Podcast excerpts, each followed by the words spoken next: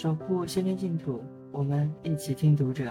这里是读者电台，我是主播乐活漫进，每晚九点欢迎收听。此刻我在美丽的北京向您问好。今天我们为大家分享许东林的一篇文章，不提凡闲。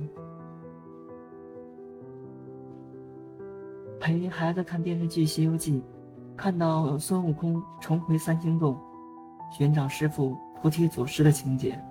一别经年，眼前已是人去洞空，蛛网破败，飘荡在风中。孙悟空一声又一声地呼唤着师傅，却无复得见。那一刻，我泪湿双眼。剧之后是长久的离散。孙悟空寻师傅不见的悲伤。没有急管繁弦的用力表现，只有悠扬的箫管之音衬着孙悟空含泪的双眼。这样的表现手法有余音绕梁之效，这也是中年人的手法，避免锣鼓喧天的场面，直面人生的真相。从前，我喜欢急管繁弦般的浓度的生活，一口咬下去，捞上来的是密密匝匝的欢歌笑语。那时，我多想做孙悟空。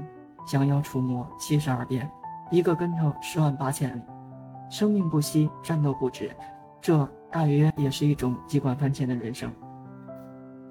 有一年，我在朋友家听他女儿弹古筝曲《林冲夜奔》，那些稠密的音符像有一万匹马在夜色里奔突，恍惚间，耳边、眼前仿佛处处飞着雪。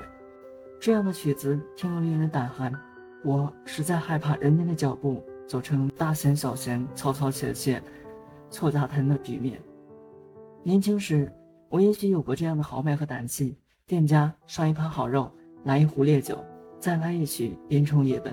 如今，我害怕热闹欢聚的场面，害怕永远不化的情谊，害怕姹紫嫣红，花开当盛，害怕机关翻天的奢华与隆重，也害怕自己哭，宁愿把泪水细细的磨。磨成迷离的水汽，弥散成咸湿的空气，弥散成一个人的雨季。其实，大街上那么多沉默的中年人，宁愿站成一块孤独的石头，也不会释放自己去痛哭一场。因为要求自己不能绝敌，所以我们日夜给自己加固提防。多少年后，你才会发现自己不是孙悟空。你穿越那么多江湖，也日日明白十八般武艺的沉重。那菩提祖师到底身在哪里呢？想必在万人丛中，含泪隐忍，徘徊古桥。他隐身在断壁残垣之后，借一段荒芜，躲掉人间这一场场炙热短暂的独面重逢。是不忍见呐，我的悟空。读者电台今天的节目就为大家分享到这里，更多收听敬请关注。晚安，好梦。